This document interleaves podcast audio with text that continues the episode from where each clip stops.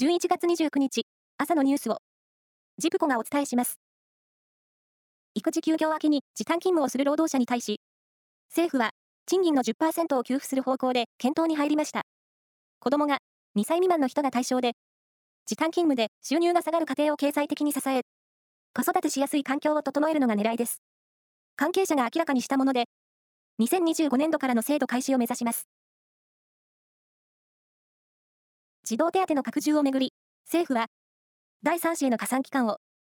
第1子が22歳になった年度末までとする方針を固めました。大学在学中などの条件は、設けない方向で調整するということです。年内に詳細を詰め、来年の通常国会に関連法案を出す方針です。愛知県長久手市のジブリパークに来年開業する魔女の谷エリアに、メリーゴーラウンドなどのアトラクションが設置されることが分かりました。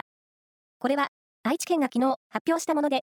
ジブリ作品に登場する動物や乗り物の装飾を施したメリーゴーラウンドや、子供向けのフライングマシンも開設するということです。ロシアは、再来年の大阪・関西万博への参加を辞退すると表明しました。詳しい理由は明らかにしませんでしたが、ロシアのウクライナ侵攻をめぐる日本や欧米の対応に、不満を抱いているためとみられます。サッカーの ACL、アジアチャンピオンズリーグは昨日、各地で1次リーグ第5戦が行われ、I 組の川崎フロンターレは、マレーシアのジョホールダルルタクジムに5対0で大勝し、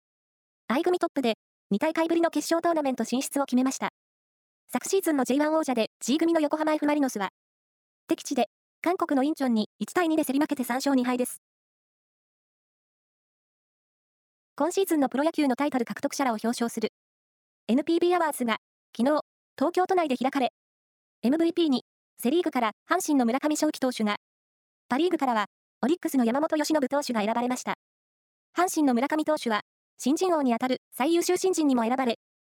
ダブル受賞は1980年の木田勇さん、90年の野茂秀夫さんに続き、史上3人目です。オリックスの山本投手は3年連続の MVP で、こちらも1976年から78年の山田久志さん、94年から96年のイチローさんに続く、史上3人目の快挙です。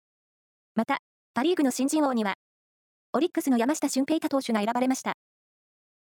以上です。